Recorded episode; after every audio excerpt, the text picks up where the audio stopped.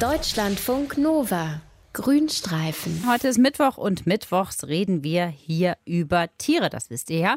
Heute geht es um eine sehr interessante Symbiose. Wenn ihr jetzt sagt, was ist das denn nochmal eine Symbiose? Also unter einer Symbiose, da versteht man im Prinzip das Zusammenwirken zweier Systeme. Beide haben einen Vorteil davon. Und von solchen Symbiosen gibt es im Tierreich so einige, zum Beispiel einige Ameisenarten, die melken Blattläuse und trinken dann diese leckere, süße Blattlausmilch. Und im Gegenzug schützen die Ameisen die Blattläuse vor Fressfeinden. Das ist also eine Symbiose zweier Arten, die aber, ich sag mal, zumindest etwa noch die gleiche Größe haben. Wir reden jetzt über Symbiosen ganz anderer Tiere, nämlich die zwischen Krokodilen und Vögeln. Unser Tierexperte ist Dr. Mario Ludwig. Mario, was sind das für Partnerschaften zwischen Krokodilen und Vögeln?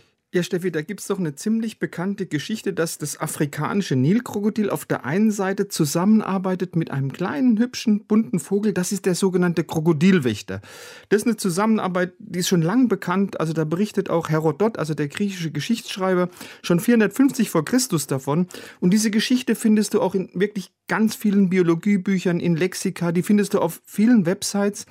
Und es wird ganz genau, ganz detailliert beschrieben, der Krokodilwächter, also dieser kleine Vogel, der sitzt im weit geöffneten Maul von einem Krokodil und säubert dieses Maul. Also die Vögel, die würden schön die Zähne und das Zahnfleisch von diesen Nahrungsresten befreien und deshalb würden die Krokodile sagen, ja, mach du mal schön. Mhm. Und das ist eine Tätigkeit, die ist für beide Tiere von Nutzen. Der Krokodilwächter, der kleine Vogel, der hat reichlich zu fressen und das Krokodil hat einen guten Zahnarzt, also kriegt eine gute Zahn- und Zahnfleischpflege. Das ist eine Geschichte, die ist sehr einleuchtend, hat aber einen großen Haken. Die stimmt wahrscheinlich gar nicht. Wieso das denn nicht? Also, weil unglaublich viel gegen diese Krokodilwächtergeschichte spricht. Also, erstens, beim Krokodil, da stehen die Zähne so weit auseinander, dass sich da eigentlich gar keine Nahrungsreste so zwischen den Zähnen verfangen können. Mhm. Und die Zähne von Krokodilen, die brauchen auch keine Reinigung, weil ein Krokodil tauscht ständig seine alten Zähne gegen neue aus. Und der drittens, und das ist der Hauptgrund, also wenn diese Krokodil, Krokodilwächter-Symbiose wirklich stimmen würde, dann wäre die ja mit großer Sicherheit von einem von Millionen Menschen, die ja jährlich in Afrika auf Safari gehen, entweder gefilmt oder fotografiert worden. Interessant Ach, ist, wenn das du. Das ist gar nicht passiert. Nein, also, ah. äh, aber es, es, wird viel getrickst. Also interessant ist, wenn du im, im Internet googelst, ja, hm. nach Krokodilwächter, dann findest du unglaublich viele Fotografien von einem Krokodilwächter, der im weit geöffneten Maul von einem Krokodil sitzt.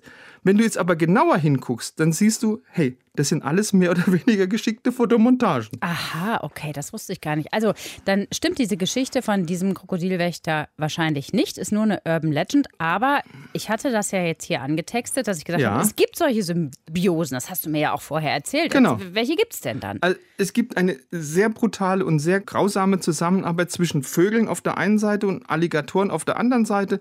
Ähm, hat man in Florida beobachtet. In Florida, da brüten Wasservögel, wie jetzt Beispiel Kormorane oder Pelikane oft ganz gezielt in so Baumkronen, die sich über den Kolonien von Alligatoren befinden.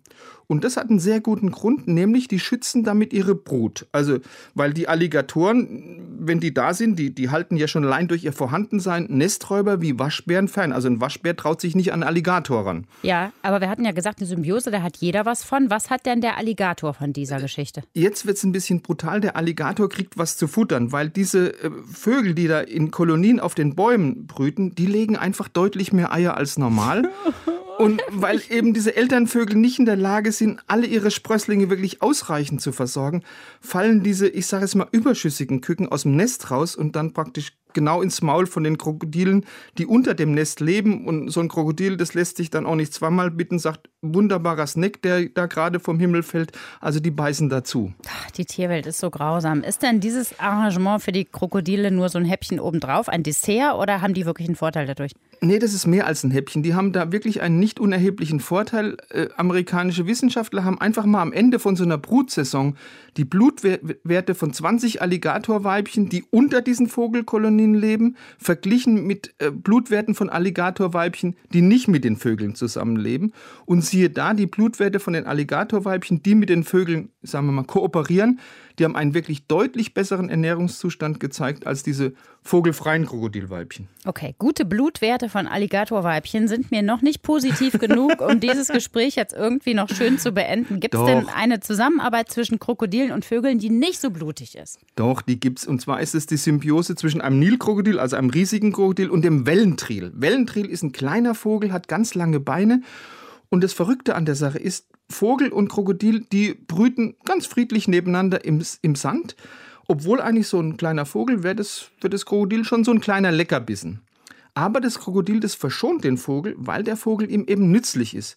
Weil wenn das Krokodil jetzt jagen geht, dann passt der Vogel auch auf die Krokodileier auf.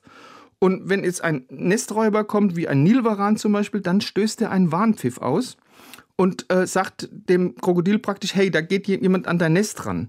Und im Gegenzug schnappt das Krokodil zu, wenn sich jemand an das Vogelnest wagt. Also Nilpferde zum Beispiel, die zertreten relativ oft, wenn auch natürlich aus Versehen, also diese Nester von Wassertrielen aber die gehen nicht an die Wellentrilennester ran, wenn große Nilkrokodile in der Nähe sind. Also dadurch ist eben auch der Nachwuchs von den Wassertrielen geschützt. Also das ist eine ganz klare Win-Win-Situation. Also eine ganz unblutige und schöne Symbiose zwischen Krokodilen und Vögeln. Schön, dass wir so rausgehen konnten aus dem Gespräch. Unser Tierexperte Dr. Mario Ludwig war das. Danke sehr. Gerne. Deutschlandfunk Nova. Grünstreifen.